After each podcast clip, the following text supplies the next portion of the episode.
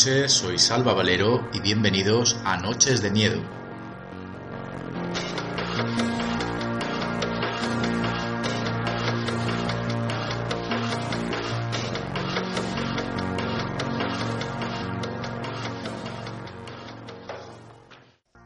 Esta noche tenemos un programa un poco diferente, yo creo que algo más íntimo, más cercano, porque solo vamos a tener a un único invitado, solo una persona está conmigo esta noche, pero yo creo que él y yo tenemos tantas cosas que hablar y además tenemos tantas ganas de comentar las películas que vamos a comentar esta noche que va a parecer que estamos aquí cinco o seis.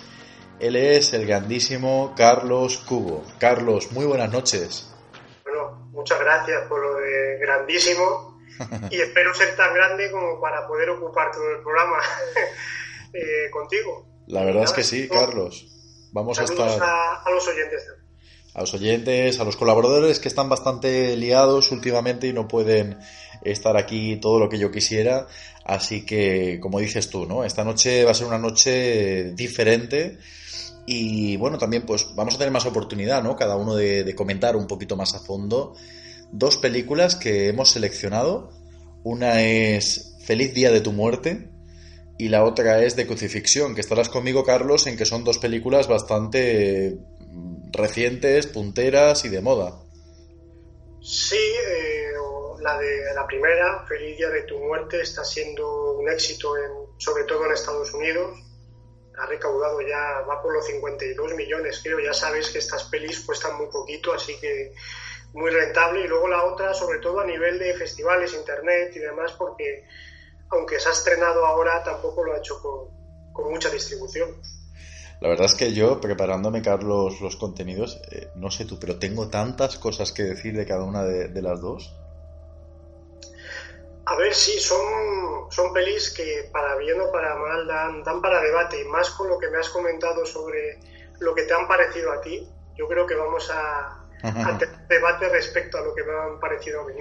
Porque mira, vamos a, vamos a adelantar contenidos. Carlos, si yo te preguntara con cuál de las dos te quedas, dime para ti cuál.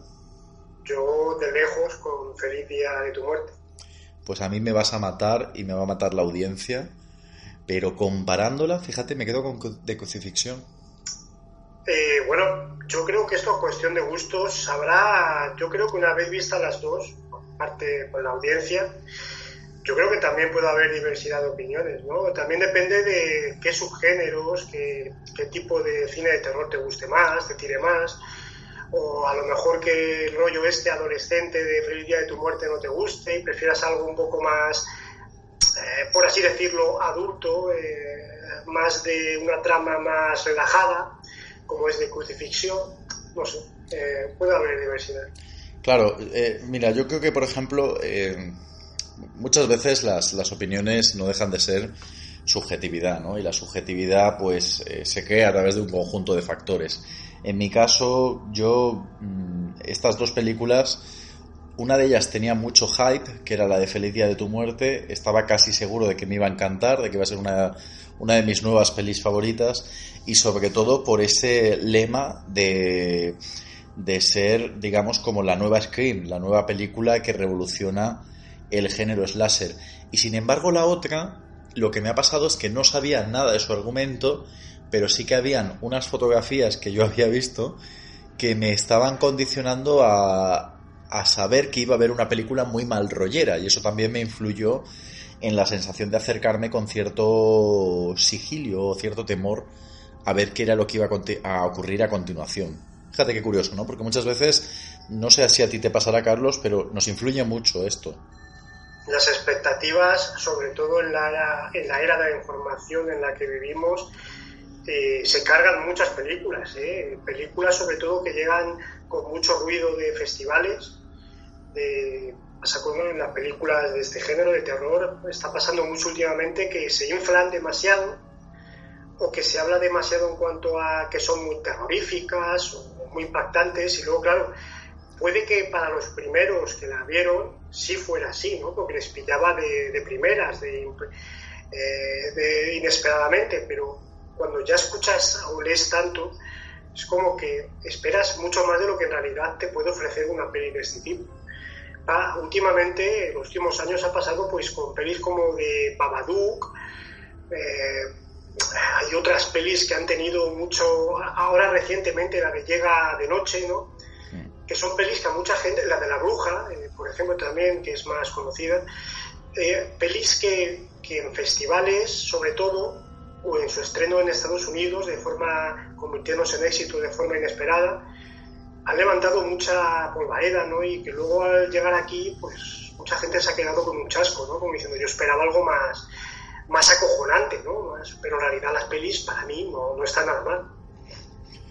Claro, es que exactamente, hoy en día, por ejemplo, ¿no? Hace X años, pues la única referencia que teníamos sobre de qué iba la película y, poco más era el tráiler que se emitía en televisión. Al, empezar, digamos, toda esta corriente de redes sociales, Twitter, Facebook, eh, todo esto hace ¿no? que tengamos más información no sé si a veces es bueno o malo, ¿no? Saber más de la cuenta. Yo siempre intento, cuando algo me gusta, saber lo menos, lo menos posible. Hoy está siendo interesante también, Carlos, porque al estar tú y yo solos vamos a, a poder comentar, ¿no? Más cosas aparte de las películas en sí, ¿no? Eh, como lo que estamos hablando ahora, ¿no? De, hasta qué punto es recomendable, ¿no?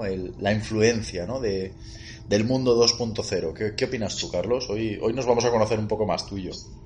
Yo creo que lo de la información, ahora tener al alcance tanta información, por un lado está bien, pero si se nos va de las manos, como lleva pasando ya un tiempo, es, es malo para, para las películas y para nosotros mismos como espectadores. Yo mismo llevo un tiempo intentando alejarme todo lo posible de los trailers de las pelis que tengo más ganas de ver. Lo que pasa es que luego vas al cine y te lo meten ahí, no puedes evitarlo. Pero, pero me ha pasado últimamente con películas ya no solo las expectativas, sino que los trailers te destripan tanto de la película que, cuando la ves no te gusta del mismo modo, ¿no?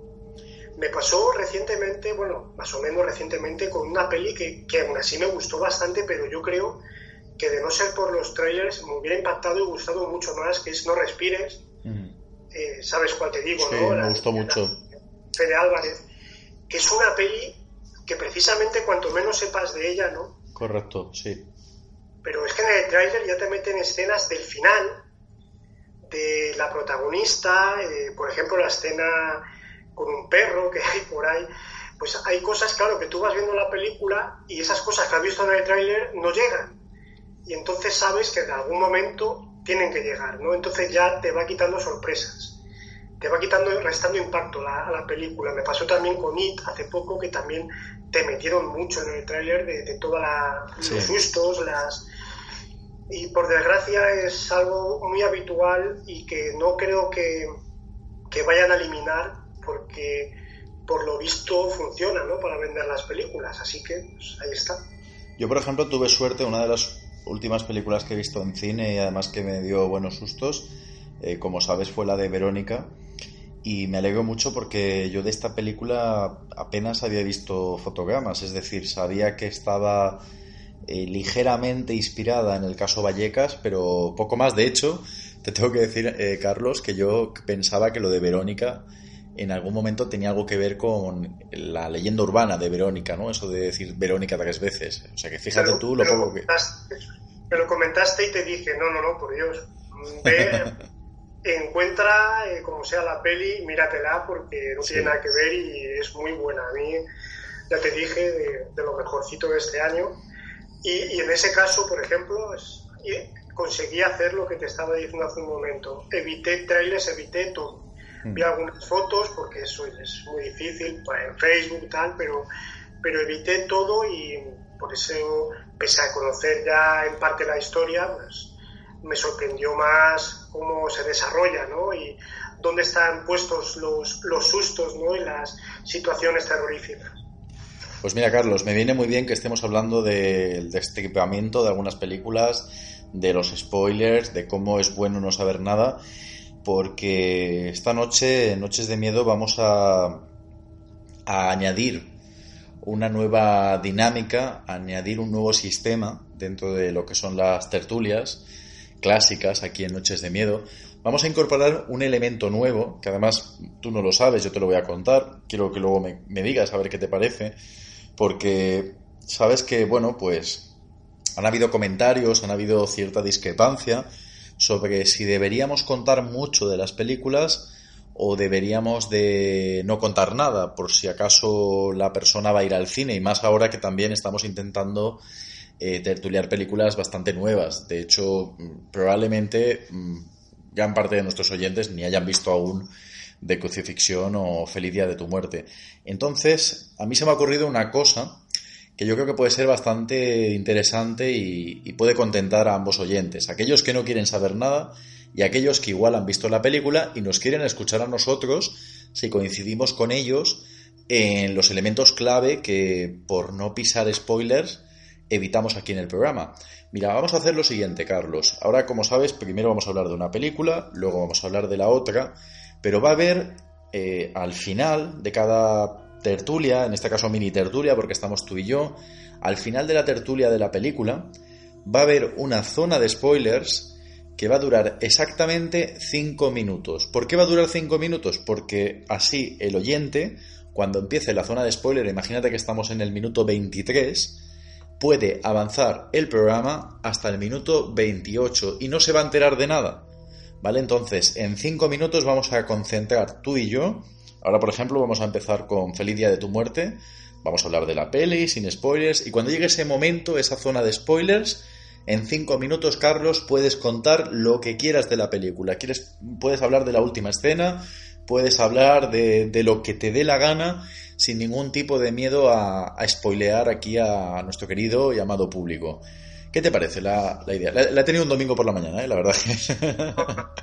es una idea, me parece perfecto por lo que dices, porque así es, yo precisamente estaba criticando eh, esto de esta parte de la era de la, de la información en la que vivimos, en la que se cuenta demasiado y en los trailers por lo que también es verdad, yo cuando escucho, yo escucho, soy muy, muy fan del mundo podcast, escucho muchos podcasts y y sí que me pasa a veces que sin previo aviso me meten un spoiler de una peli que a lo mejor voy a ver unas horas después o al día siguiente y me cabrea bastante, o sea que, que lo entiendo.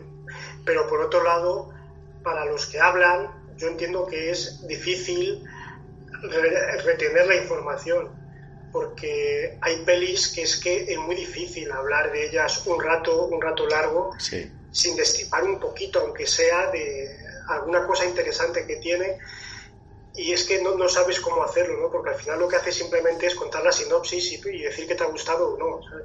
Entonces, en este sentido, pues se puede hacer efectivamente una parte hablando sin spoilers, se avisa y por mí perfecto. Y luego ya que se quede o, o se quede dormido en el minuto 21 y se despierte de 24, eso ya es problema suyo. cierto, cierto. Bueno, pues, a ver, yo de todas formas, ahora ya vamos a hablar de estas dos películas. Yo de todas formas tengo que comentar, a ver, estoy diciendo que me ha gustado Crucifixión, pero te digo una cosa, eh, es si me tengo que quedar con alguna de las dos, ¿vale? Porque creo que Feliz Día de tu Muerte me ha dejado como una sensación de que me esperaba mucho más, como he explicado antes, por el hype, es decir, la gente que no piense que Crucifixión es una de las pelis que más me ha gustado porque creo que mi criterio como cinéfilo puede quedar en duda, ¿no? Diciendo una afirmación así. De hecho, te diría que, han habido películas que me han gustado muchísimo más, por ejemplo, por las que hemos estado hablando estas últimas semanas. Así que quería hacer ese pequeño matiz antes de meternos con ella. Pues si te parece, Carlos, como decíamos, vamos a empezar con... Creo que, he dicho antes crucifixión o feliz día de muerte. Ayúdame, hoy que estamos tú y yo solos. Feliz día de tu muerte, has dicho la, he, he dicho esa, ¿verdad? Es que como, como este día solo lo he vivido una vez, eh, se me olvidan las cosas.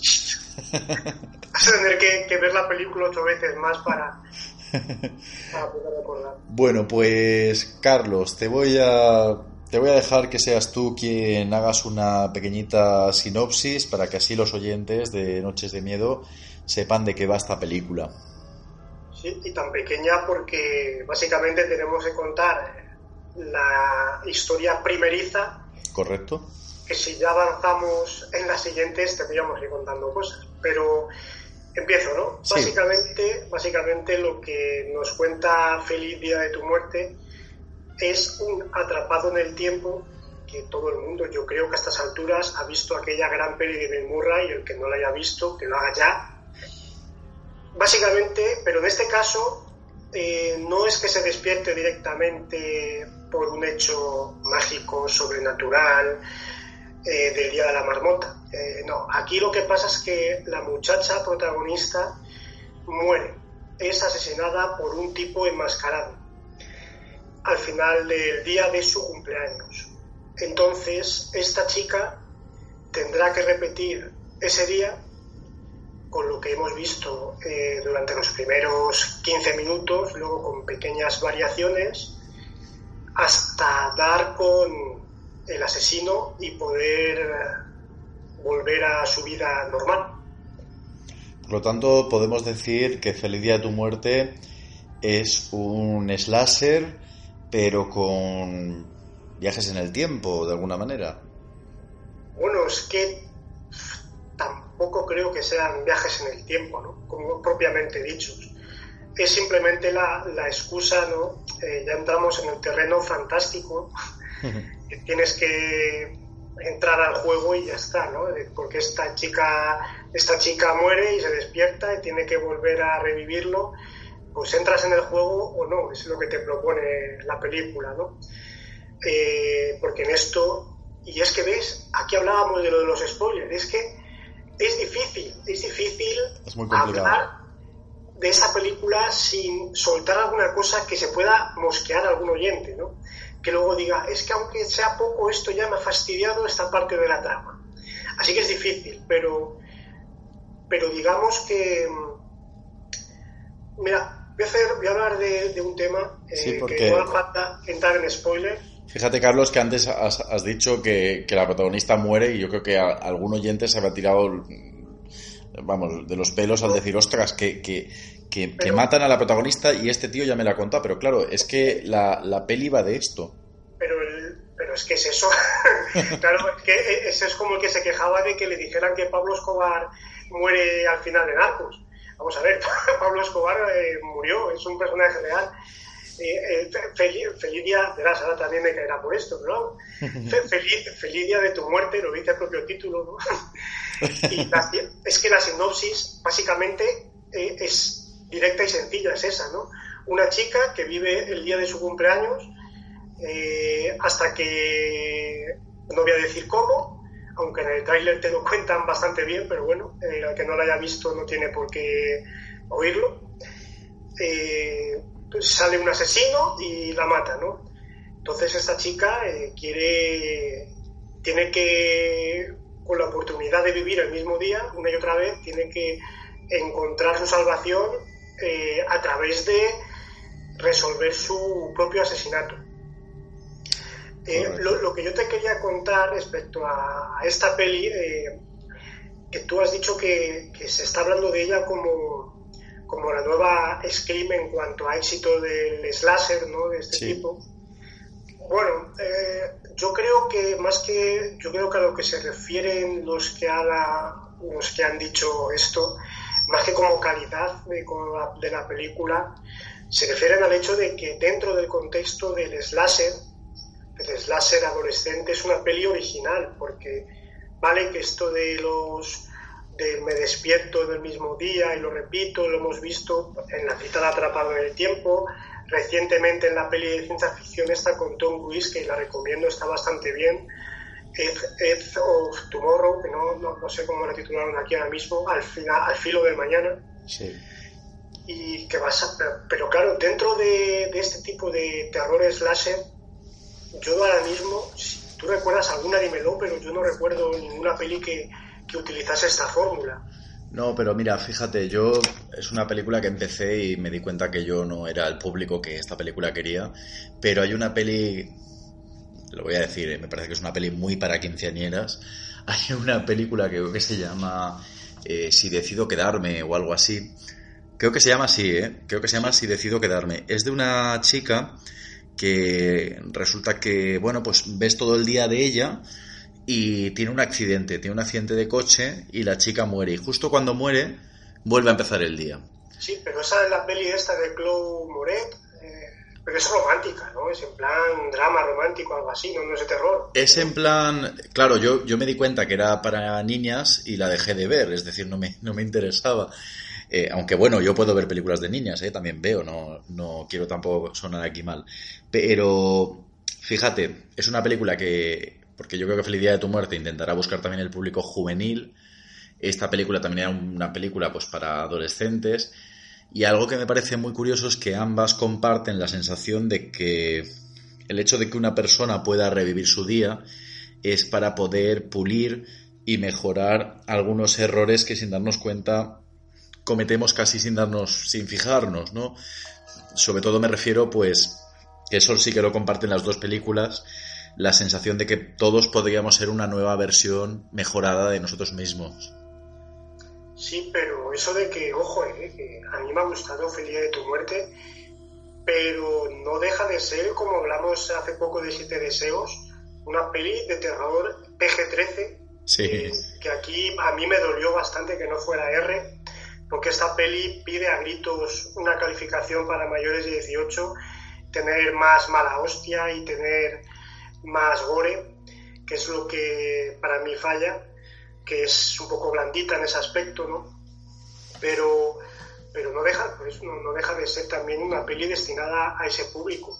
Otra cosa es que a nosotros como fans del slasher, del género, nos pueda distraer o no, pero, pero si no le han puesto una R en la calificación es porque quieren que vaya dirigida a ese público quinceañero.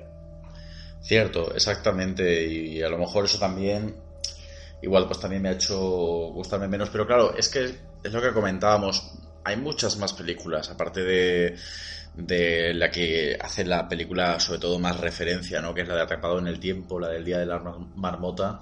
Hay muchas pelis, incluso hasta, hasta episodios de, de series de televisión. Yo, por ejemplo, yo era muy fan, Carlos, de Expediente X.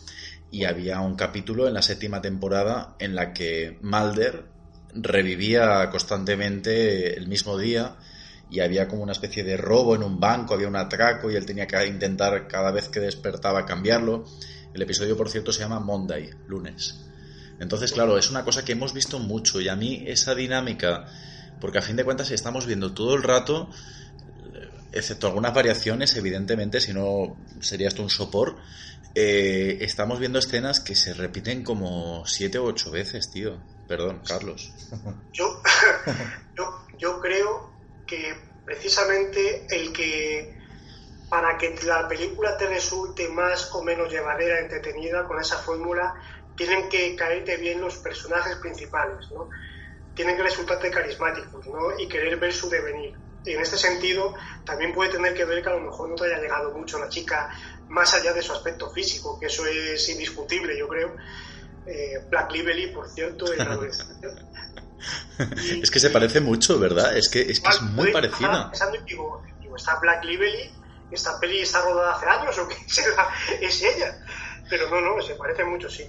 A mí como la, la chica me cayó bastante bien, ¿no? Lejos ya de ser mejor o peor actriz, porque la chica cumple, tampoco... Sí, lo hace Pero bien. cayó bien y dentro de las situaciones me pareció simpática, ¿no? Y, y, me interesó ¿no? el devenir que, que, tendría y a ver cómo sale de esta.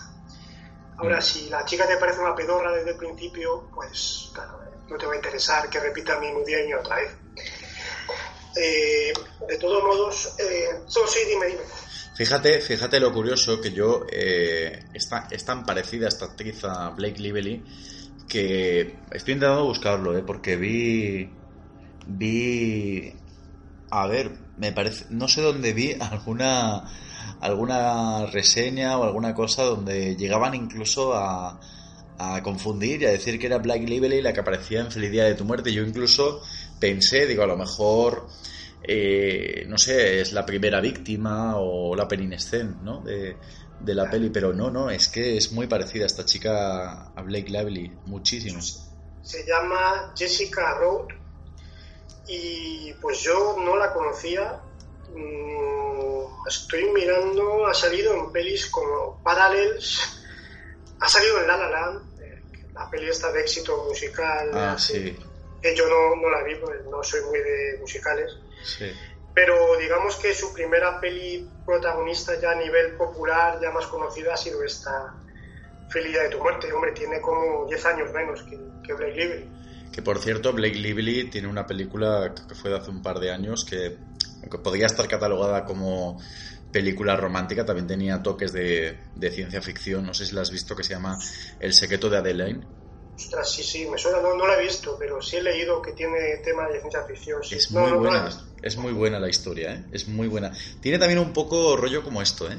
Hay algo que ocurre, que le ocurre a la protagonista y eso le hace crear toda la trama, ¿no? Y, es interesante, ¿eh? Yo creo que, aunque no, no te veo a ti que te guste mucho, no, no te imagino viendo pelis ñoñas. bueno, te confundas, ¿eh? Yo en su vida me tragaba las de Tom Hanks con Ryan y todo esto, pero... Sí.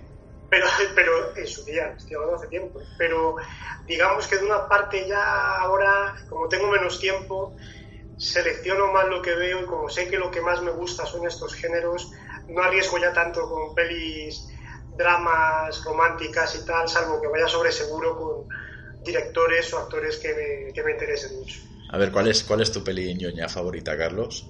Peli ñoña favorita. Mira, pues así, Qué bello es vivir, por ejemplo, me, gusta mucho, es una peli ñoña, la peli clásica de todas las navidades. y, pero así más moderna, que puedan conocer más así, o sea, Jerry Maguire, por ejemplo, de tipo de comedia romántica, la de Tom Cruise, es una peli que siempre, siempre me ha gustado mucho. Hmm.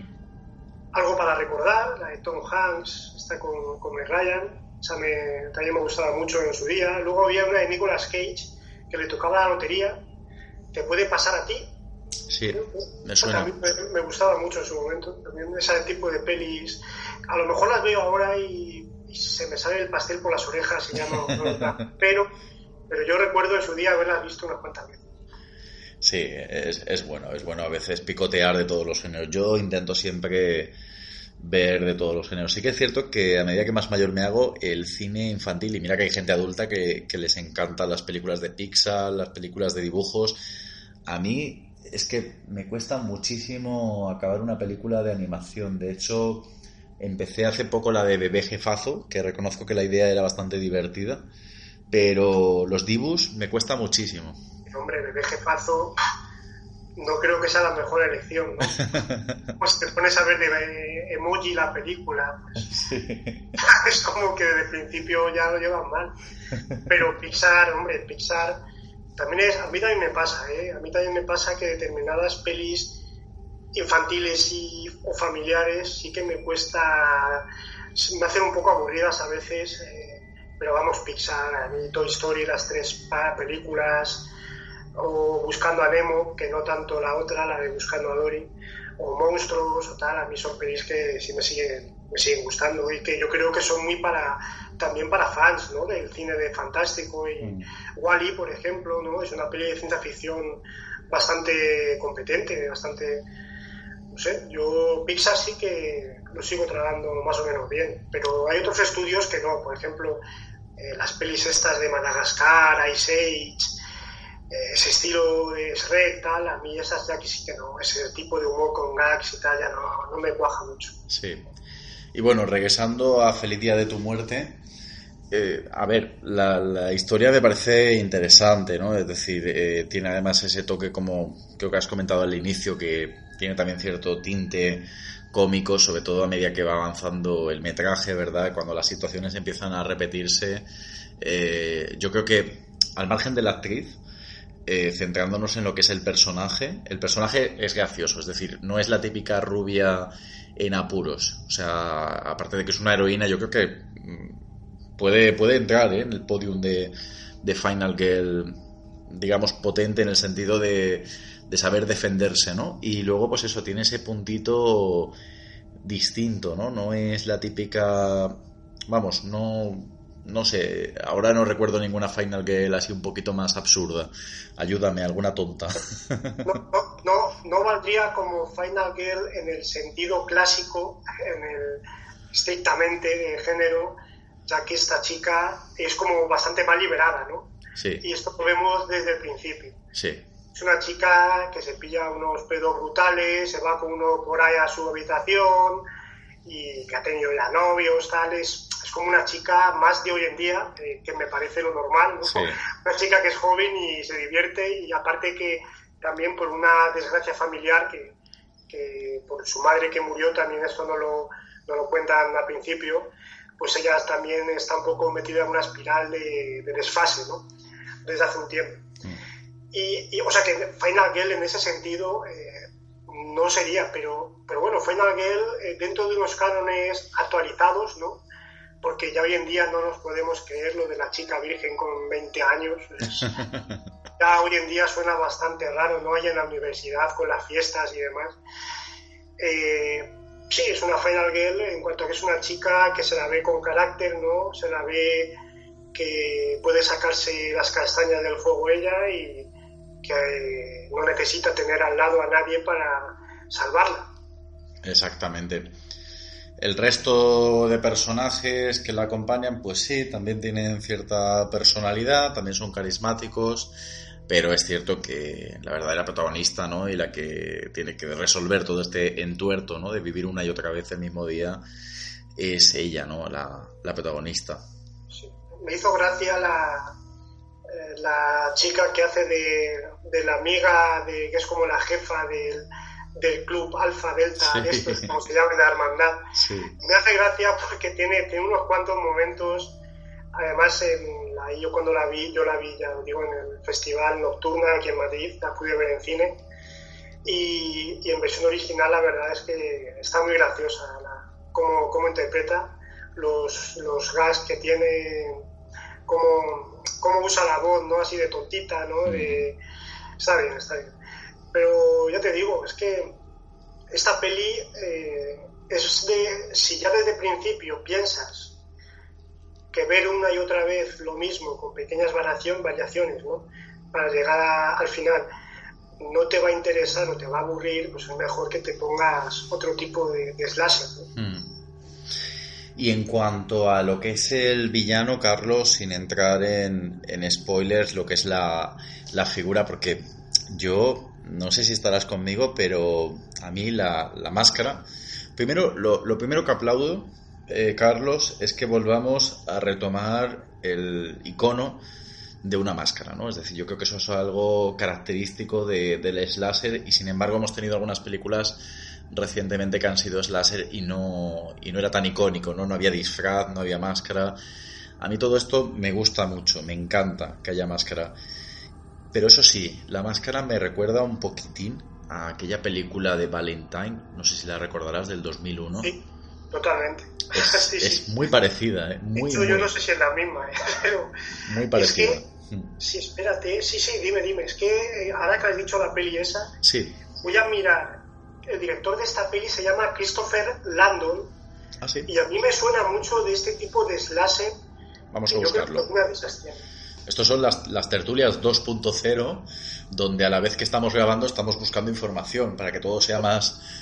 Tienes que saber que no tiene un guion, esto es improvisado y Exacto, más a tiempo real. Esto es pasar un momento, pasar un momento aquí en compañía, uno del otro, vamos hablando, vamos contando cosas, o sea que muy bien, pues vamos a buscar. Yo la verdad es que no, así por nombre, Christopher Landon, Sí, ya te digo yo que alguna de estas tiene. No sé, a mí me suena que era el director de un San Valentín Sangriento 3D, el remake. ah, vale, Me sí. suena, ¿eh? Pero, pero, pero ahora te digo. Vale. Que puede ser que me esté yo metiendo la pata y seguramente Vale. lo estoy haciendo. Sí, lo estoy haciendo. Vale, pues estaba yo equivocado. Eh, Christopher Landon sí que tiene mucho que ver con el terror moderno, pero Sí. no, no con los slasher que yo creía. Sin embargo, este tío, aunque como director solo tiene, eh, así que conozcamos, Paranormal Activity Los Elegidos, que fue esa versión latina de, Cierto. de la saga, que a mí, ojo, eh, yo no soy nada, nada fan de esta saga. La única que me interesó un poquito fue la primera, pero esta la vi sin muchas expectativas, pensando que iba a ser un cagarro grande. Y la verdad es que me, me pareció al menos quizás la, incluso la más entretenida de, de la saga. Bueno, pues es el director de esta y, y la más reciente es, es la de Scouts Kids, eh, pues un título muy largo. Aquí la titularon Ah, sí. Zombie Camp, creo. Que es una peli muy cachonda, divertida, de una stripper que conoce a unos chavales en un apocalipsis zombie, a unos Boy Scouts que son muy pardillos. Pues, pues sí, es el director y un poco de esa peli se ve en esta, ¿no? Ese tono camp, ese tono tan eh, en plan de terror, pero ah, en plan adolescente festivo, ¿no? Eh, colorido. Pues sí, este, pero luego como, como guionista sí que tiene bastante ya, aparte de varias entregas de la saga Paranormal Activity, es- ha escrito los guiones de Disturbia, la peli esa con Sia LeBouf. Muy buena, ¿eh? Muy buena película, a mí me gustó mucho. O mal que es como una versión adolescente de la ventana indiscreta. Cierto. Luego es, ha escrito la de Viral, que es allá, bueno, una peli de hace un par de años. Sí. está- Ha escrito también cosillas como eh, Blues and Chocolate, es esta peli de hace unos años ya también. Bueno, y luego, no sé si tenía algo que ver, no, aquí ya, pues aquí paro. Es, ha hecho estas cosas este hombre. La verdad es que viendo las fotos parece más un actor típico de Hollywood, ¿verdad? Un Ken, así con ojos azules y rubio, que, que- que el típico actor de, de- de cine de terror, ¿verdad? Director, perdón. es un es- empezó muy joven porque si vemos el guion de que creo que este fue el primero si no me equivoco de los primeros el de Disturbia que es de una peli de 2007 Mm. y este tío nació en el 75 o sea que con 22 añitos ya tenía ahí su primer guion y además que esta peli fue un éxito en Sí. taquilla Sí, yo, yo coincido contigo en que tampoco tenía mucha expectativa con Paranormal Activity 4, porque eh, no, fue, no, no fue el primer... ¿Has dicho algo, Carlos? no, que no es la 4, la que yo he dicho es Los Elegidos, que es como un spin-off o algo Ah, así. sí, cierto, que esa sería eh, la, la quinta entonces, ¿verdad? Creo que, que salió después de la cuarta, sí. Creo que sería, sería la quinta, aunque en realidad luego, Exacto. prácticamente una vez vista, eh, no tiene ese orden. Digamos que va por otro lado. Vale, te lo comentaba porque yo, por ejemplo, sabes que no fue el primer spin-off de Paranormal Activity porque ya hubo eh, a Tokyo Night, que era una especie de paranormal japonés que prácticamente calcaba, quitando una escena que sí que me pareció interesante en esa, en esa versión japonesa, eh, prácticamente calcaba ¿no? la misma situación de la primera entrega y yo pensaba que con esto igual podía llegar a ocurrir lo mismo y me llevé una grata sorpresa, como comentabas tú. Pues a la que dices, no me acordaba, fíjate, Tokyo Night, que sí que la vi y también pienso que es una peli, yo pienso que es una peli mediocre, pero que tiene una escena muy salvable, ya lo mismo, la misma que Seguro. es la misma que, que tú estás pensando. Seguro, seguro. Sí, hombre, no, no, no creo que sea algo no paranormal, ¿verdad? Es decir, yo creo que estamos pensando la, la misma, ¿verdad? La, la- Sí, porque es además de lo poco que tenía original respecto a la estadounidense. Qué fuerte. Estoy viendo que la IMDB te pone hasta la altura de- del director, que yo pienso, ¿para qué hará falta que la gente sepa que este Ah, chico mide un metro setenta y ocho? Pues con los directores no creo que sea muy necesario, hombre, con los actores puedes tener más interés, ¿no? De saber su altura, pero un director. Qué curioso. Bueno, pues volviendo un poco a la, a la película. eh, bueno, estábamos hablando de- del villano. Del villano. mm, al margen de esta. Claro, porque esto ha sido porque tú pensabas que igual podía incluso hasta, hasta ser el mismo que Sí. Valentine. ¿Qué más, te, ¿Qué más nos puedes comentar de- del villano? ¿Qué te parece? Es un villano muy, muy random, ¿no? Sí. Dentro del slasher. Tampoco esperéis Cierto. nada novedoso en cuanto al asesino. Sí. Lo novedoso es, como digo, novedoso entre comillas, repito, novedoso en el contexto en el que estamos, eh, dentro de este subgénero, es el tema de repetir el mismo día. Mm, Porque por lo demás, si quitamos eso, es un slasher muy, muy random. Eh, con un asesino eh, que nos recuerda a muchos otros, situaciones que nos recuerdan a muchas otras y, personajes que nos recuerdan a muchos otros. Pues mira, Carlos, yo la verdad es que estoy tan impaciente por, por estrenar ese terreno de spoilers, esa zona virgen hasta hoy en Noches de Miedo. Yo creo que incluso lo vamos a aumentar, si te parece, en siete minutos, porque como has dicho, es una peli eh, que se puede hablar mucho más de ella, pero con, spoilers, ¿no? Es difícil no spoilear esta película. Entonces yo creo que vamos a aumentar a siete minutos eh, la zona spoiler.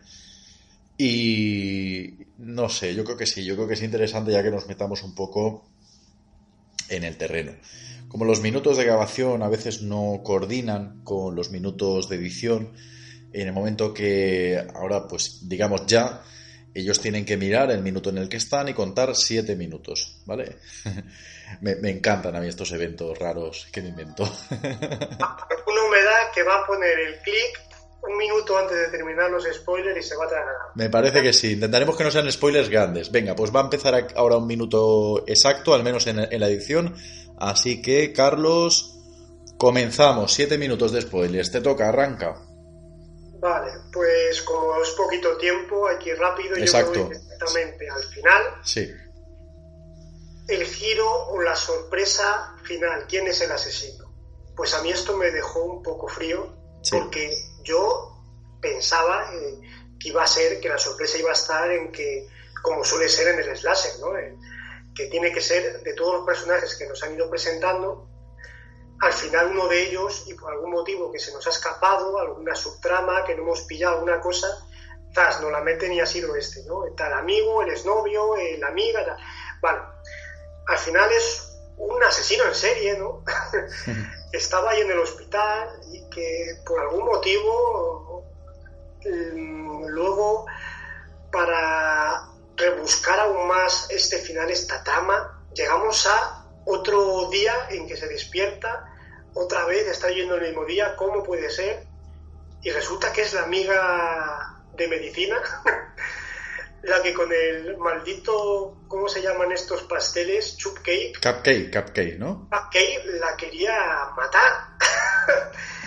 algo así, ¿no? Sí, porque, porque además Carlos eh, dice, sí, porque tú te estás acostando con Gregory, yo ahí me he perdido un poco. Gregory me imagino que será el tío que, que a la vez ya estaba siendo infiel a su mujer, ¿no?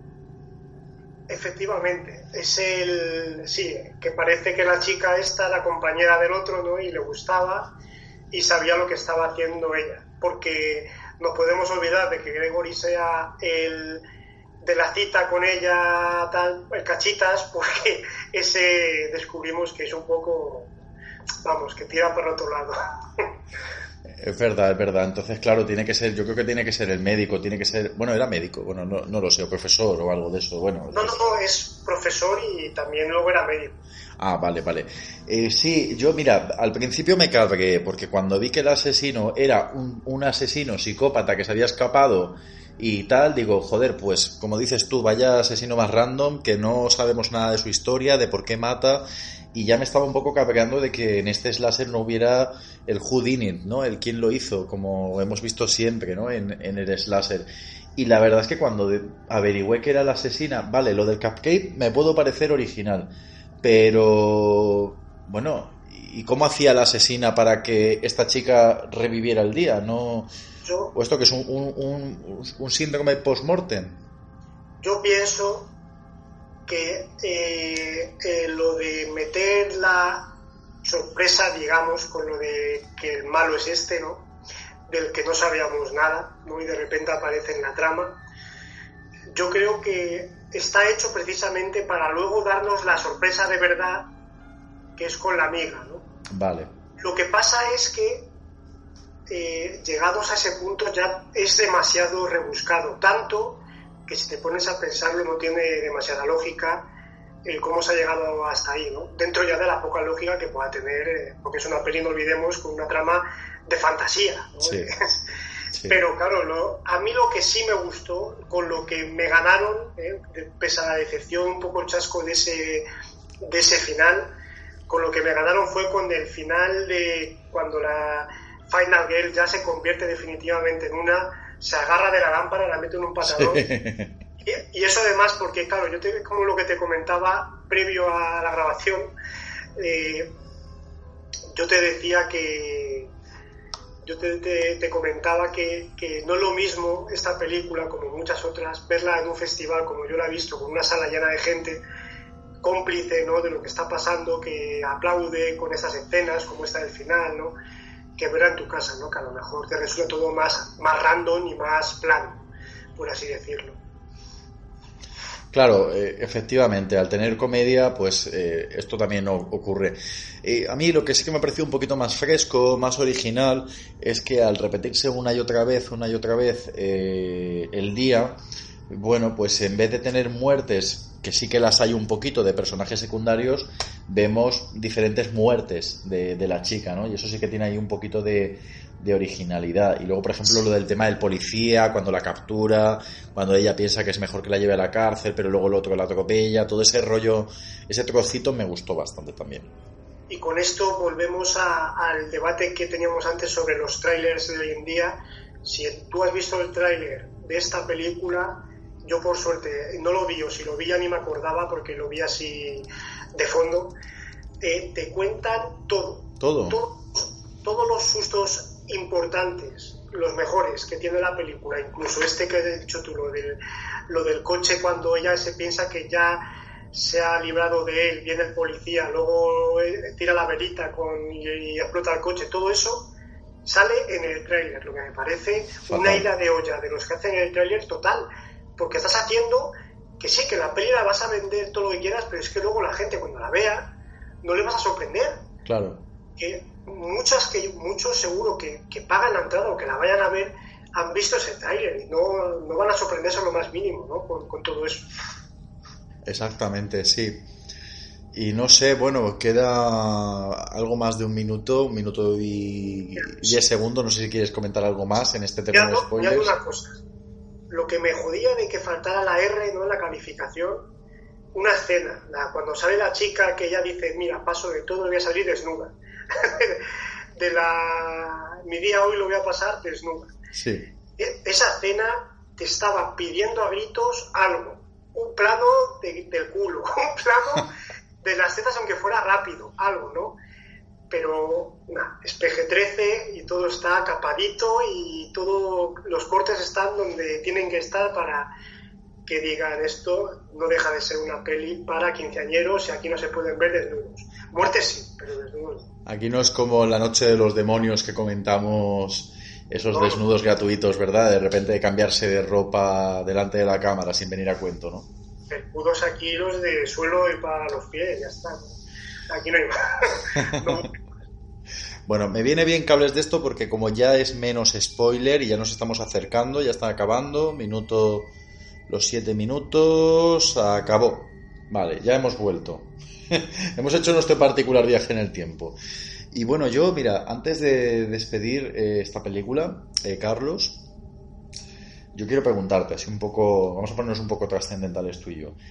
¿Tú crees que realmente la, moralina, la, idea que cuenta la película eh, es cierta? Es decir, si tú ahora, por ejemplo, Carlos, cogieras, son ya casi las 12 de la noche, cogieras el día de hoy, eh, como ejemplo lo que hayas hecho hoy durante, pues eso, durante tiempo que has estado despierto, ¿tú crees que si mañana volviera a ser nuevamente hoy, cambiarías bastantes cosas y crees que algunas cosas podrías intentar haberlas hecho de manera diferente o haber mejorado el día?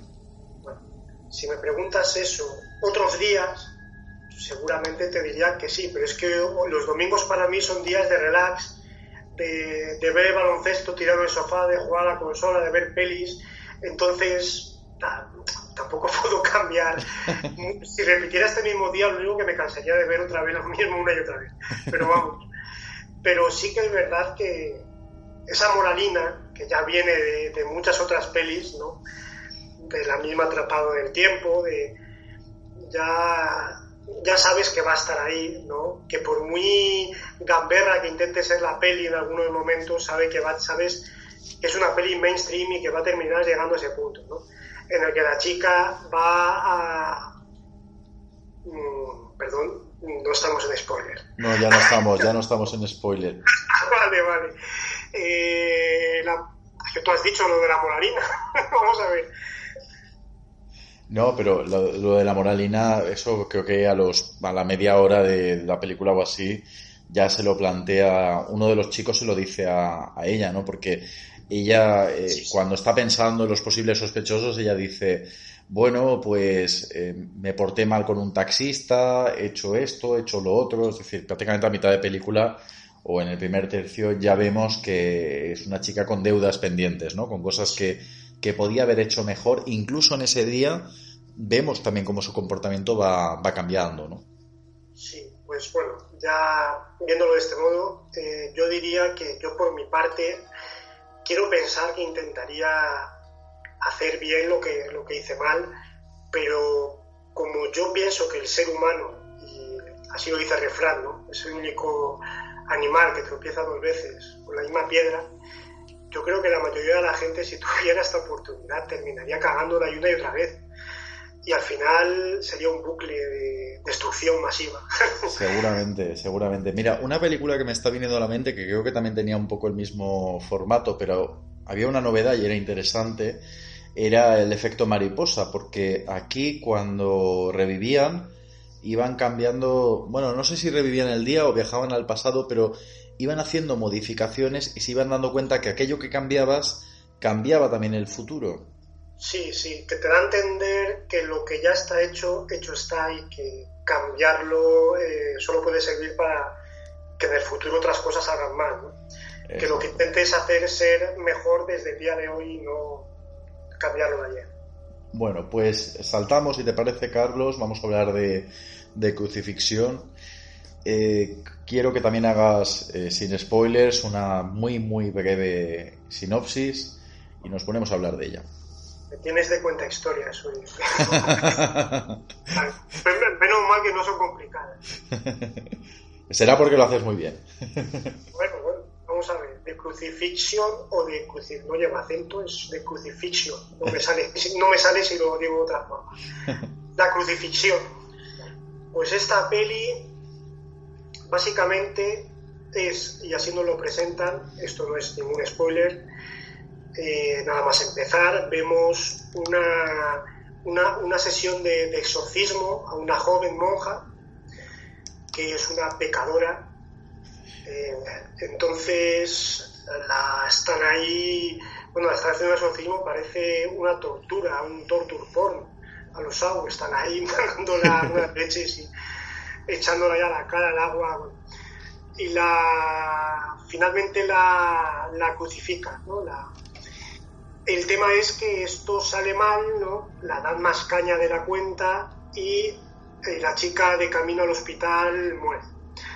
¿Qué pasa? Que hay una periodista que quiere hacerse cargo de, esto, ¿no? De una investigación para esclarecer los hechos. Y a partir de ahí la trama va a derivar en dos partes, ¿no? Eh, lo que nos van contando nosotros podemos creernos ¿no? la versión de, los implicados sobre el demonio, sobre que esto, que, la mató el demonio, porque la necesitaban, porque ya no necesitaba, bueno, pues todo esto que nos van contando según avanza la peli, o bien podemos ver que, esto fue una cagada de, de, estos curas, ¿no? De estos, y que lo que nos presenta la peli en un principio no es tan sobrenatural como parece. Ahora, ¿cómo se desarrolla esto que a priori puede ser muy interesante? Pues para mí es lo que chafa la película. A ver, el problema que tiene esta película es que no, no nace con una mala idea, es decir, la idea es interesante. Eh, sí que es cierto que lamentablemente no es una idea nueva. Yo creo que esta película, eh, Carlos, si se hubiera estrenado en el 2001, por ejemplo, o en el 2000 hubiera estado muchísimo mejor, nos hubiera gustado mucho más, pero claro, esto lo hemos visto mucho. A mí la verdad es que no sé a ti, pero en muchas ocasiones me venía muy a la mente, sobre todo el, mismo formato de, de historia y de, de, dudar si fue cierto o no, me recordaba demasiado, Carlos, al exorcismo de Emily Rose. Te, te, lo iba a comentar ahora mismo. Sí. Eh, a mí, si cambiásemos, con todo yo creo que sigue siendo mejor peli El exorcismo de, de Rose, pero si cambiamos de fecha el estreno de ambas películas, ¿no? Hmm. sí que nos podría haber gustado más, interesado más en su día esta. Hmm que llega ahora ya cuando sabemos, hemos visto demasiado, ¿no? porque ha habido una explotación del subgénero ¿no? de posesiones y exorcismos demencial ¿no? los últimos años. Lo que pasa es que, Carlos, eh, tengo entendido que esta película es británica, es de Reino Unido, pero también es una coproducción, eh, además, ahora lo comentaré, yo creo que se nota, ahora diré el qué, eh, está también un poco mezcla, ¿no? Está hecha entre ingleses y allí en Rumanía y rumanos, ¿no? Incluso lo que iba a decir, ¿no? En la peli yo creo que también meten mucho de, de Rumanía en sí como casi a modo de turismo. Saben que allí en Rumanía les ha funcionado muy bien el hecho de tener el castillo del conde de Drácula y hay algunas frases en el guion que parece que, estén intentando, porque el terror también crea turismo. Es decir, la gente le gusta ir a sitios donde ocurren cosas, ¿no? Entonces yo creo que esta película a veces me daba la sensación de que estaba intentando vendernos lo misteriosa que puede ser Rumanía. Sí, de hecho hay películas como Hostel o Turistas que nos, nos animan a ir a visitar Rumanía o Brasil. Sí. no tanto, ¿verdad? Ahí, ahí yo creo que no tanto. No. Aquí nos presentan a los gitanos rumanos, por ejemplo, esos que luego son más amigables de lo que parecen. Pero sí, lo que dices es como, fíjate, me has dicho, yo, yo pensaba que la peli era francesa. No. Por mucho que estuviera en Rumanía, yo pensaba porque el director es eh, Xavier Jens, eh, que para los que por el nombre no les suene, seguro que les suena más la peli Frontiers. Yo mm. de francés no tengo mucha idea, pero se pronunciará Frontiers, vamos, frontera. Eh, una peli de, de, esta moda del terror extremo francés, ¿no? que llegó con Martyrs al interior y que a mí me gusta bastante. Luego también dirigió Hitman, la versión estadounidense, ¿no? esta que hicieron el videojuego. Y bueno, pues yo precisamente por estar dirigida por él esperaba bastante más. Y sobre lo que comentas, sí, eh, yo creo que el tema de, Rumanía, igual que hacen los chinos ¿no? con sus producciones, que intentan vendernos mucho sus, personajes, sus culturas, aquí meten un poco de lo, de lo suyo, sí, de, de sus gentes, de su misterio. La verdad es que sí, te puede, quizás es lo más interesante ¿no? de la película. Fíjate que incluso eh, nos cuenta la película la versión rumana que ellos tienen allí del Halloween, lo cual también pues es una forma también de decir, bueno, pues cuando se acerque esa festividad, los que la han visto en esta peli, pues que quieran viajar allí a, Rumanía y, y, asistir a la, a la fiesta. A ver, a mí la película me ha gustado más que Feliz Día de tu Muerte porque quizás Feliz Día de tu Muerte ocurre lo que hablábamos también cuando tertuliamos de Babysitter, la delgada línea de cuando la comedia acaba convirtiendo en una, en una peli de terror con comedia o una comedia de terror, ¿no? Y yo creo que en cuanto a atmósfera, en cuanto al tema perturbador, no sé, sobre todo eso, ¿no? La, la atmósfera, creo yo, ¿no? Es la película, aunque se va perdiendo un poquito a la medida que avanza el metraje, pero la película sí que te llega a crear cierto, no sé, a mí no, hombre, no, no te digo que, estaba aterrorizado, pero sí que me gustó la atmósfera que estaba consiguiendo la película. Antes hablábamos del exorcismo de Emily Rose y precisamente ahí sí que es una película que gracias a, una atmósfera que tiene bastante terrorífica, a mí me sugestionó mucho, ¿no? cuando la vi, sobre todo en su día en el cine, eh, yo recuerdo pasar miedo con la película, aunque luego mucha gente decía que no le parecía que se tiraba mucho tiempo con los juicios, que tal. Bueno, eh, en este caso, a mí me ha pasado lo que a esa gente le pasó con Emily Rose. A mí, en ese caso, no me pasó. Valga el lío que he hecho. Eh, que, que, me, me, falta, me falta terror, me falta alma, ¿no? me parece que se tiran demasiado tiempo con, con el tema del periodismo, ¿no? de, cómo investigan, de cómo habla con los involucrados. y me parece que luego las pocas escenas de terror que tiene tampoco son nada del otro mundo, ¿no? Tiene, y son sustos muy fáciles. Yo, el volumen, si lo bajas un poquito, ni te enteras de los sustos, porque se basan en eso, en un subidón de volumen tremendo, en una cara maquillada con Rimmer, como pasaba en las pelis de Juon. Básicamente es eso, ¿no? Tiene una escena que me gustó, pero que aquí no voy a desvelar, voy a esperar a, a luego el minuto de spoiler, que sí que me, me pareció de lo mejorcito ¿no? De la peli. Y yo creo que esta peli pierde sobre todo de lo que hablábamos al principio, el tema de las expectativas. Esta peli eh, la vendieron mucho. Salía por ahí, hay en internet un tráiler que te, ve, te pone más terrorífica que Expediente Warren, tal.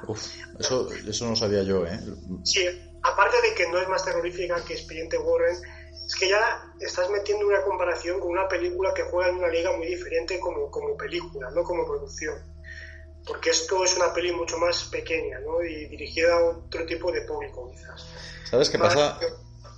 Eh, perdón, Carlos. ¿Sabes qué ocurre? Que, que como tú bien dices, eh, aunque a lo mejor a ti como, como espectador del terror, pues no te gustase tanto ¿no? la, la trama de investigación, yo creo que está, es interesante, ¿no? Es interesante eh, cómo indagan, y hablan con unos, hablan con otros. De hecho, en cierto momento, aunque guardando las distancias, me recordó a la película de Spotlight, no sé si la has visto, una de Michael Keaton. Y es que a mí Spotlight no me gustó nada. ¿No te gustó? Pues a mí me encantó, me pareció... Aburrió muchísimo. Muy buena. Bueno, yo que, no sé, temas así de periodismo, de investigación y estos encima que hablan de de la iglesia y todo eso me, llamó mucho la, atención. Pero yo creo que el problema es, es que acaba, eh, es decir, tiene, no acaba, no, no voy a hablar del final.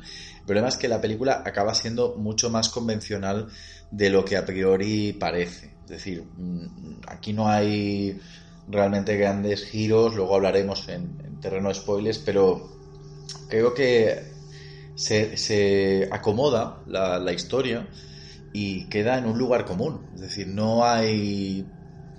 Yo creo que sí que hubiera podido tener un poquito más de potencial, la verdad. Exacto. Mira, eh, a mí eh, precisamente hablábamos, volviendo al exorcismo de Mary Rose, con la que es difícil no, no compararla, precisamente aquella me gusta tanto porque me mantiene con interés lo que cuenta, los personajes que tiene, cómo lo desarrollan, ¿no? y luego las escenas de terror son mucho mejor, mucho más impactantes que esta, ¿no? Esta peli me parece en general muy plana, ¿no? Que no tiene ningún subidón, ¿no? Porque cuando llega algún... Eh, la mejor escena la tiene ya al principio y luego ya te puedes olvidar, porque no hay nada, no hay prácticamente nada salvo lo que he dicho que luego voy a comentar en spoiler. Eh, y es una peli cuya investigación ni me resulta la actriz... Eh, no, no me atrae, no la interpretación me parece bastante justita, ¿no? Y las respuestas que me van dando tampoco me, mantienen con interés, ¿no? cuando veo una peli de este tipo que me está pareciendo malilla, flojilla en cuestión de personajes, lo que le pido al menos es que trate de, impactarme, ¿no? con escenas eh, de terror, ¿no? Y en este caso tampoco llegan a eso, se quedan medias de todo. Yo algo que sí que rescataría y algo que sí que me gusta, bueno, para empezar, el hecho de que esté ubicada en Rumanía, pues bueno, es, es interesante, ¿no? Es decir, vemos otro tipo de escenarios a los que estamos acostumbrados. Eh, yo, por ejemplo, sí que conozco un poquito más el tema de, de Rumanía porque sí que tengo un amigo que es de, es de allí, es rumano pero y sí que me ha hablado mucho y además es, es, de verdad un país con mucha cultura paranormal y muchos sucesos extraños y luego también, pues, ahí digamos que están los, los gitanos más gitanos y por lo tanto también sabes que la, la etnia gitana eh, también ha estado vinculada a lo que son los, pues, la, el, mal de ojo, los hechizos, es decir, sabes que ellos originalmente sí que estaban mucho más vinculados a, a la superstición y a la, y a la magia. Pero aparte del lugar, ¿vale? que luego si quieres hablamos un poquito más, que creo que ibas a comentar algo.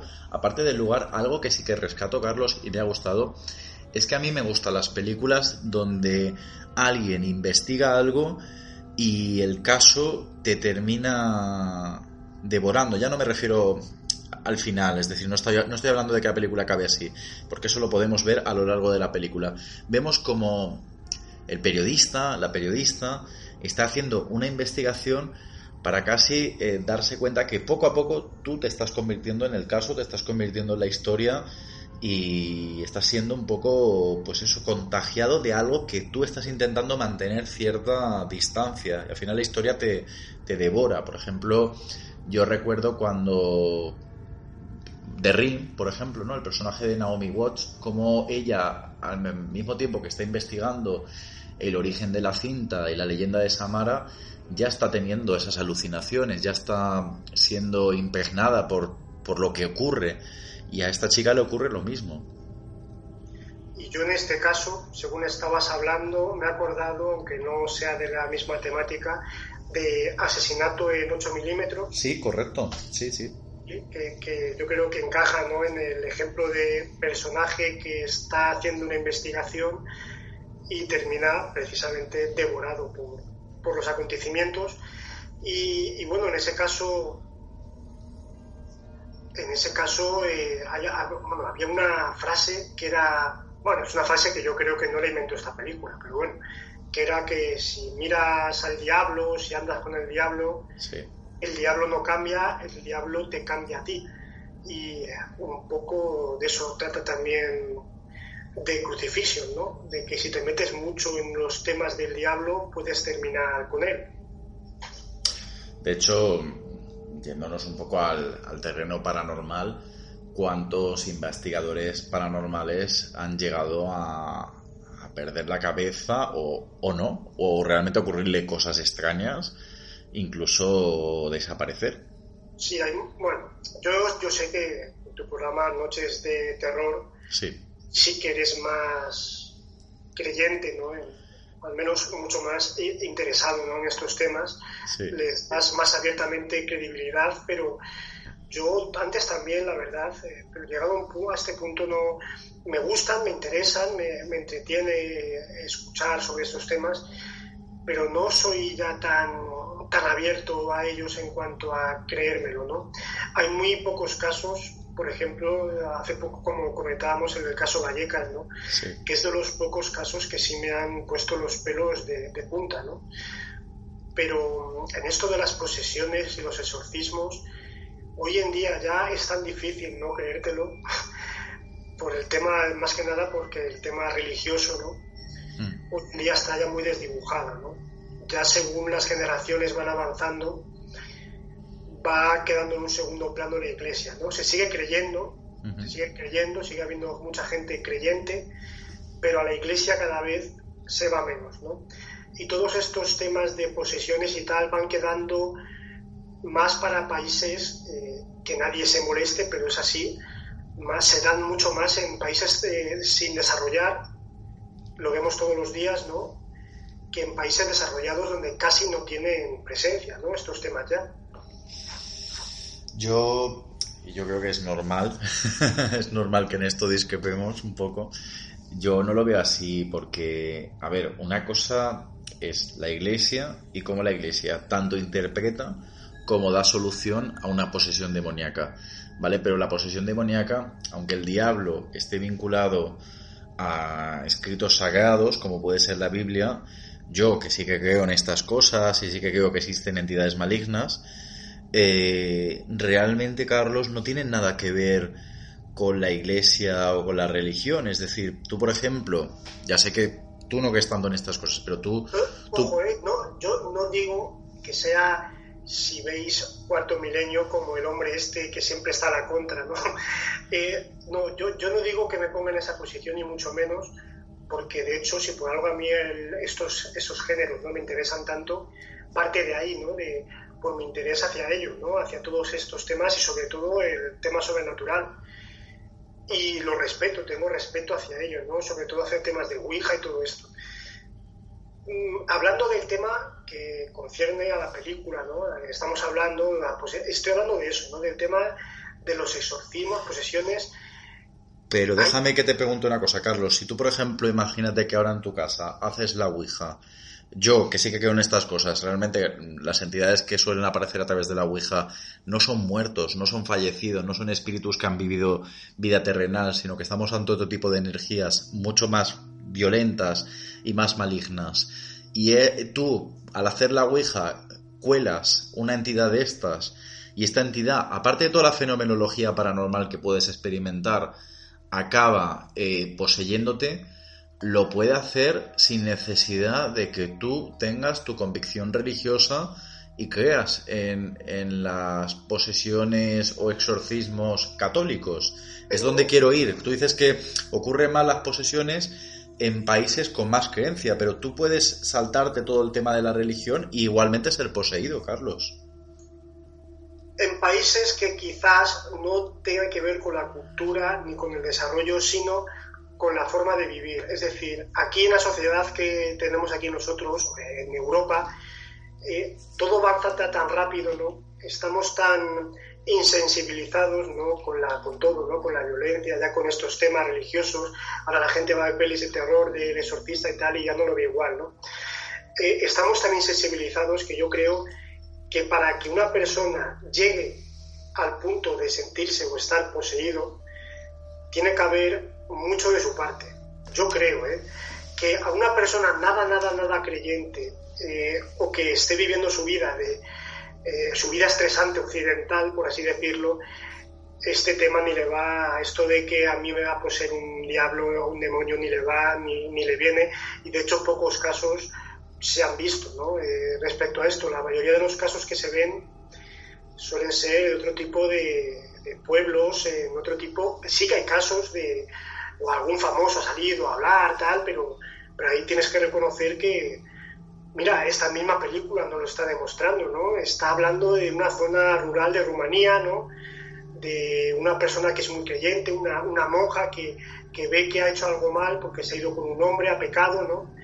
Entonces, eso que, que, que ha hecho mal la está sugestionando para sentirse así. Ahora, que es lo que yo decía que me chafó un poco la, la película la película en vez de tirar por el debate y mantenerlo hasta el final, esto no es ningún spoiler porque lo vemos rápidamente que, toma el camino por el lado sobrenatural y despeja toda duda. ¿no? es una película, eh, otra vez con el término random, ¿no?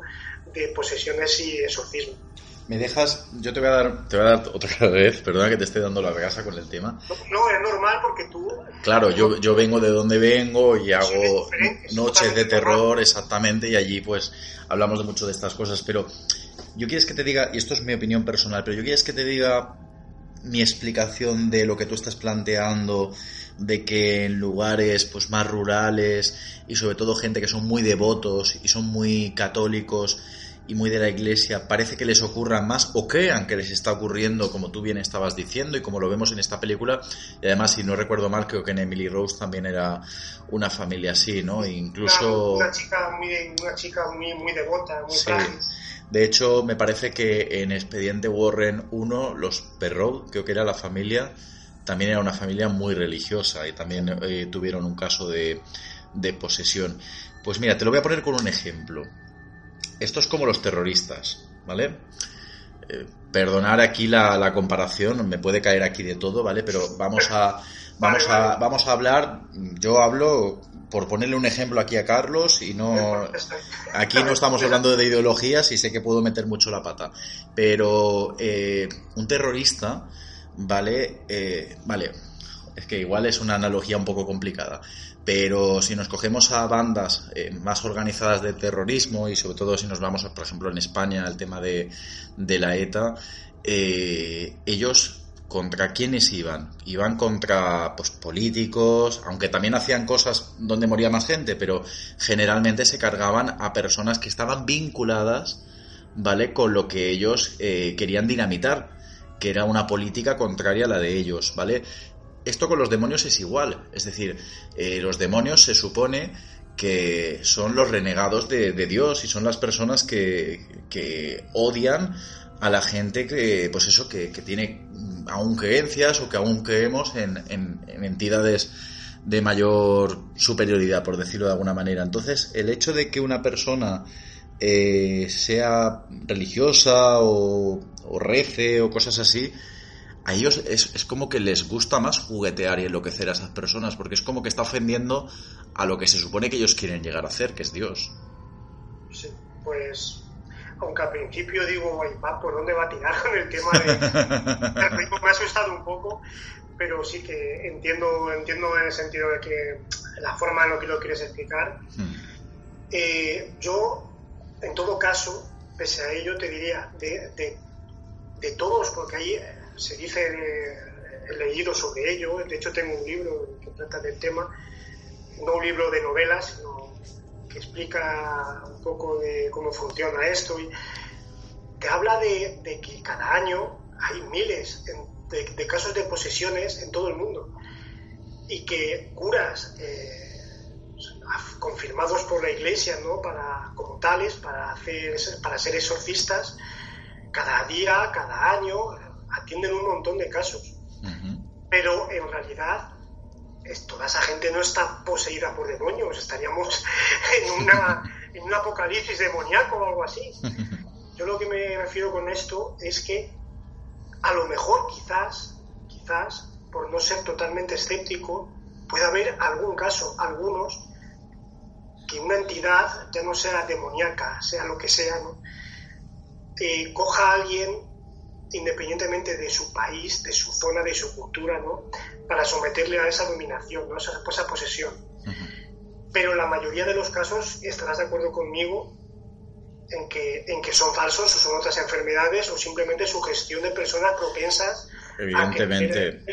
Evidentemente, pero tanto en posesiones como, y yo mi programa me ha ocurrido, a mí ha habido gente que ha venido y me ha contado vivencias y luego pues te das cuenta que pues no todo el mundo realmente ha vivido una historia paranormal, le puede haber jugado una mala pasada a la mente, eh, puede, pues, pues hay, hay personas que pues eso, que tienen un poquito más de debilidad mental, por llamarlo de alguna manera, y, y, nos hemos dado cuenta que esa persona no le había ocurrido algo, lo que le estaba ocurriendo era algo que, que tenían que ir, pero a otro tipo de especialista. Bueno, además nosotros tampoco es que seamos aquí especialistas de nada, nosotros transmitimos y ya está, pero entiende lo que te quiero decir, ¿no? Que hay gente que estaba más de psicólogo que, que realmente había vivido una historia paranormal. Pero bueno, Carlos, nos metemos ya porque antes de que nos vayamos, y por eso quiero que la gente no apague, porque no, no, va a acabar el programa con esta zona de spoilers, sino que antes de que nos vayamos quiero que muy, muy, muy brevemente, sé que me vas a hablar de una película que también está en el cine, que has podido verla, yo no la he visto y quiero que me cuentes qué tal está. Así que nos vamos a meter en esta zona de spoilers, si te parece estaremos también Vamos a estar un poquito menos, vamos a estar seis minutos, ¿vale, Carlos? Vamos a estar seis minutos hablando con spoilers de The Crucifixión y luego vamos a hablar de esa película. Espero a que llegue el minuto completo y recordar, seis minutos y hablamos de una peli que está en cine y que a lo mejor muchos de vosotros ya la hemos visto y aquí estoy yo intentando alargar los segundos. Venga, 5, 4, 3, 2, 1 Cero. Arrancamos. Zona spoilers. Carlos, adelante. Vale. Yo he dicho antes que iba a comentar una escena que me gustó bastante en cuanto a las escenas de terror y que iba a abstenerme de comentar hasta los spoilers, aunque tampoco, porque creo que es una escena que ya te intuyes por el póster incluso. Pero bueno, esa escena en la que, mediante un flashback, la hermana de la monja eh, poseída acude a la habitación donde está y está como cantando, ¿no? Así, y, se la ve dar giro a la cabeza y se la ve poseída. Tal. Esa escena me gustó bastante. Sí. Pero ya en spoiler puro, eh, vayamos al final. A mí el final me dejó muy decepcionado porque yo esperaba que al menos se dejaran ya toda la carne del asador, ¿no? En esa parte final, ya incluso habiéndome hecho la idea de que lo que yo quería, que era un debate abierto sobre si era o no posesión de verdad, llegar así hasta el final, eh, eso acaba mucho antes y ya se centra en lo sobrenatural, pero es que, joder, es que la posesión del final es algo así como X-Men, se pasan un poquito, ¿eh? es decir, ya no es que, es que desfasan totalmente y es muy, muy random, muy... Lo hemos visto en mil producciones de serie B y serie Z, este tipo de posesión, y a mí me dejó un poco chafado, la verdad. Yo coincido contigo, ya lo decía antes, eh, la película queda al final en un tierra común, como hemos dicho, y bueno, más que la posesión en sí, tanto la de la protagonista como la que están investigando, pues sí que me gustó, eh, sobre todo pues algunas cosas un poco sutiles, ¿no? De, de la fenomenología paranormal. La película sí que es cierto que peca mucho también de sustos típicos, ¿verdad? De, subir el volumen y ¡pum! el susto. Pero yo, Carlos, amigo mío, ahora que estamos en zona de spoilers, te tengo que hablar de esa famosa fotografía por la que yo mm, eh, era reacio a ver la película, sabes que no la quería ver porque pensaba que me iba a encontrar una película mucho más asquerosa de la que me he encontrado. Y es ese fotograma donde vemos a una chica que está en una cama, se quita la sábana, eh, no, no recuerdo si iba vestida de cintura para arriba o iba todo desnuda, y tiene, mira, perdóname la palabra, pero tiene todo el coño, todo el potorro lleno de abejas, moscas o yo no sé qué coño era y qué asco me dio esa escena, Dios mío. Se puede interpretar como un felpudo demoníaco. Qué asco.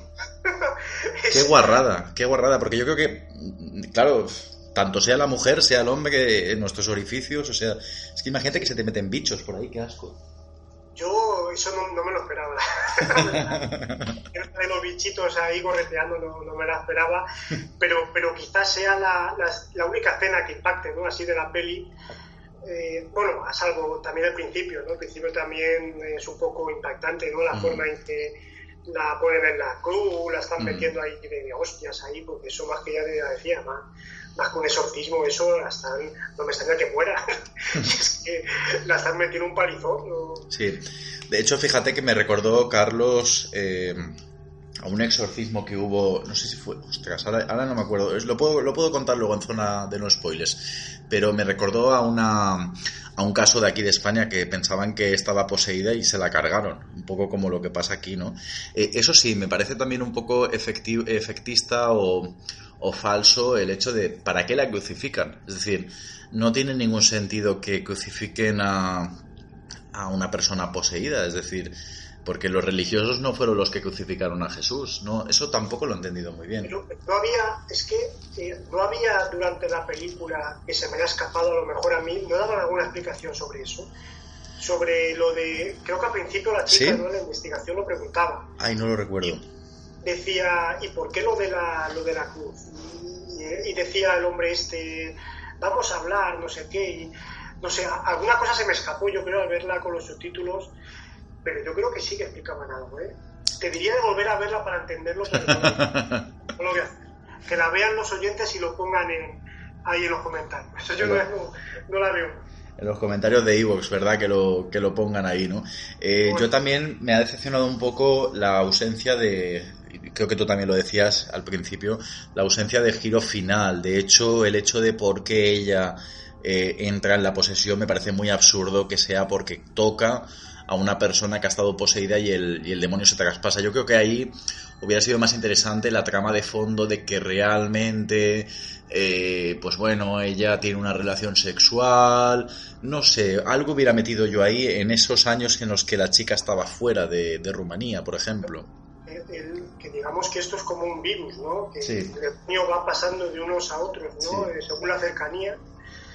El, el hombre este mayor que se tira del campanario era se supone, ¿no? Que Sí. se lo había pasado a ella. Correcto, correcto.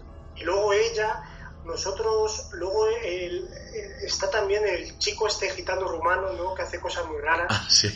Que hay, que hay una escena que, que susurra algo y luego le dice el del hotel, ¿cómo va a hablar si se... Oh, sí, sí. no tiene lengua desde que nació, no sé qué. Sí, Entonces el, el demonio también está ahí, está haciendo un mix ahí de personas sí. con todos los del pueblo. Que ese es el que le traspasa, creo, al cura, me parece, pero quedan nada, 5 segundos. 5, 4, 3, 2, 1.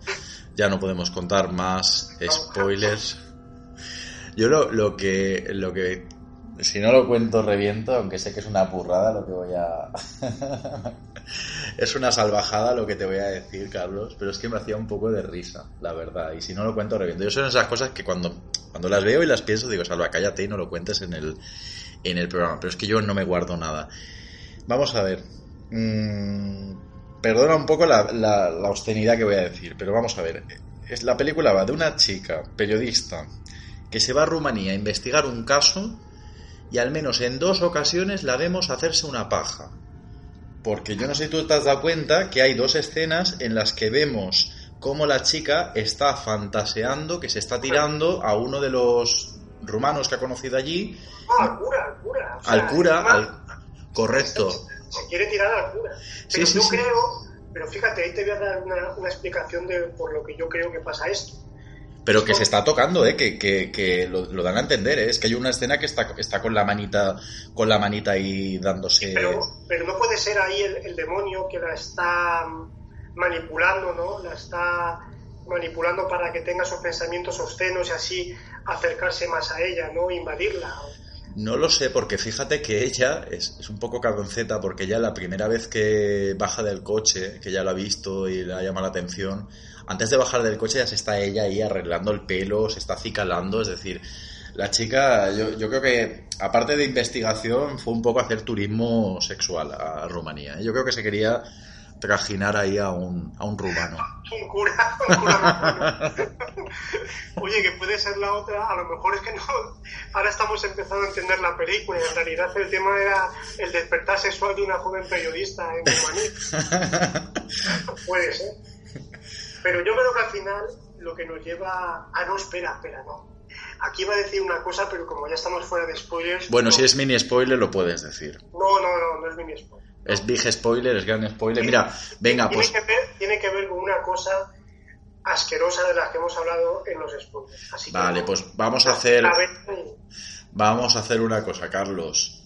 Va a comenzar un minuto extra de spoiler. Yo estoy aquí reinventando el, formato esta noche.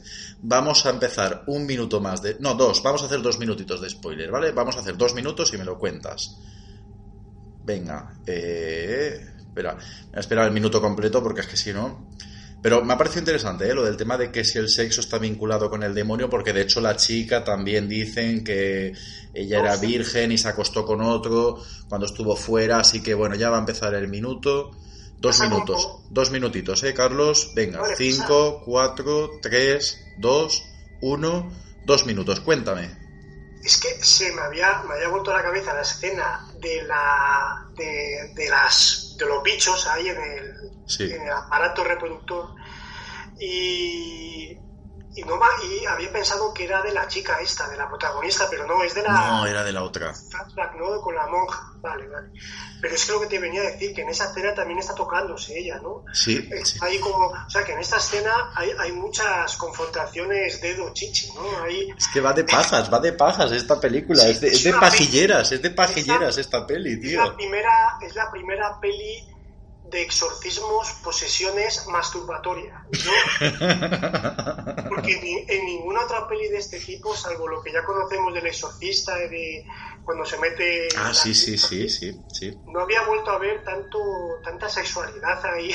Mm. El demonio este está muy... está salido. ¿eh? Está- Hombre, puede tener su sentido de que a lo mejor al poseerle el demonio, tú ten en cuenta que él está dentro de tu cuerpo. Entonces, tú imagínate, si, si a ti ahora te poseyera alguien, eh, pues tú cogerías la mano y, y te tocarías el pene. Entonces, realmente es una forma de tocarte lo que está dentro de ti.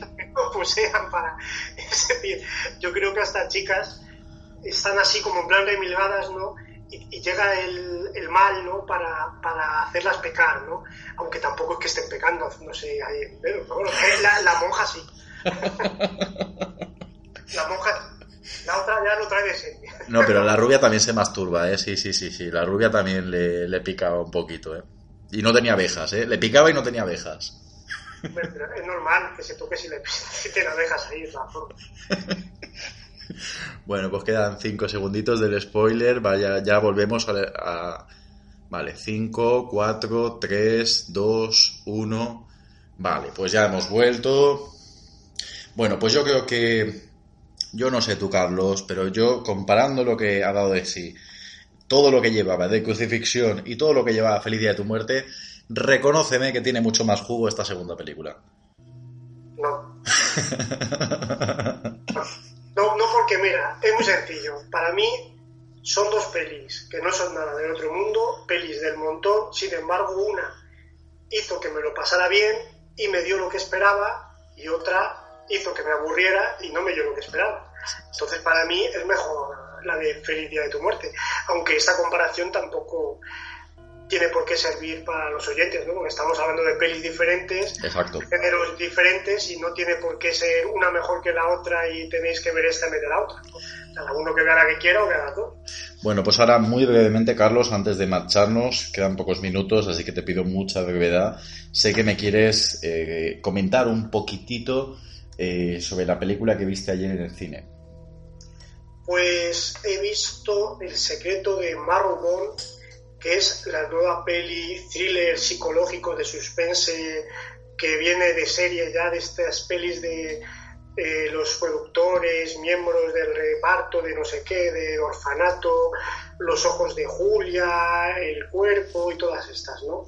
Así que si habéis visto esas, o al menos habéis oído hablar de ellas, sabéis de lo que va y lo que podéis esperar, porque básicamente es lo mismo, cambiando un poco eh, la sinopsis, la trama, pero es el mismo tipo de peli con la misma estructura, ¿no? Es un tipo de cine mainstream, ¿no? Eh, hecho aquí en España, con actores extranjeros para venderla mejor al mercado internacional, eh, de transcurso lento, que no aburrido necesariamente, ¿no? De narración pausada, que tiene más de drama que de terror, aunque no olvida tener tres o cuatro momentos que funcionan en este caso bastante bien y que luego nos guarda para el final una sorpresa que para algunos lo será, para otros, como fue mi caso, no, porque además hemos visto ese final y esto no lo considero un spoiler porque no voy a contar, pero sí puedo decir que lo hemos visto en unas cuantas películas.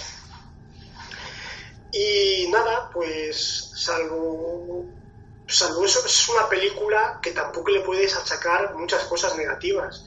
Es una peli bien interpretada, con una muy buena producción, muy buena factura, una buena puesta en escena. El director creo que, creo que es, es su primera peli, creo que era el guionista del orfanato.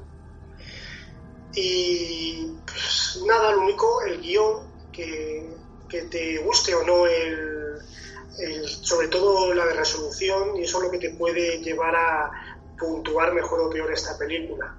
Por lo que a mí respecta, una peli, pues bueno, una peli del montón que se ve sin mayor problema, se olvida sin mayor problema, pero que si os gustan ese tipo de thrillers psicológicos para toda la familia, como yo digo, que pueden gustar a gente de toda edad y gente que incluso no suele ser muy asidua al género de, de terror, ¿no? pues seguramente le puedan dar una oportunidad y les pueda resultar interesante. Muy bien, pues ahí queda esa mini reseña. Ya si acaso en su momento la tertuliaremos aquí en el programa cuando tengamos ocasión de, verla más gente. Eh, bueno, Carlos, pues yo antes de irme, eh, darte las gracias de haber estado en uno de tus programas de Terror y Fantástico, más 18. Estuve en el especial de Anabel, que invito a que los oyentes eh, lo escuchen. Y además, te tengo que decir, ya que estamos aquí, que muchas gracias por, por tan buenas palabras que, me dedicaste en, en aquel programa. Hombre, de nada, hombre. Y a ti gracias por tenerme aquí hora y pico hablando. Mi única compañía que al final hemos dado más de sí, ¿eh? de lo que pensábamos en un principio. Ya llevamos... Sí, sí, sí una horita y media. vamos a tener que ir ya a dormir porque hemos al final, yo pensaba que esto iba a durar menos y nos hemos... ha, dado para sacar subtramas ahí de, sí, sí, sí. de las tramas y ya ha habido debate con otras cosas y ya está bien. Exactamente, pues nada, recordar por último a los oyentes que en Amazon tenéis ya mis dos novelas publicadas, Daemosville, Frecuencia Paranormal, Además, Carlos, tú que eres tan fan del terror, te recomiendo que leas también mis libros. Y nada, muy buenas noches, Carlos. Pues por supuesto, eh, no falta, falta decir que los adquiriré y los leeré y luego te daré mi opinión sobre si esas frecuencias paranormales son más de verdad. mentira. Perfecto, me parece muy bien. Pues muy buenas noches, Carlos. Venga, buenas noches. Buenas noches a todos los oyentes de Noches de Miedo.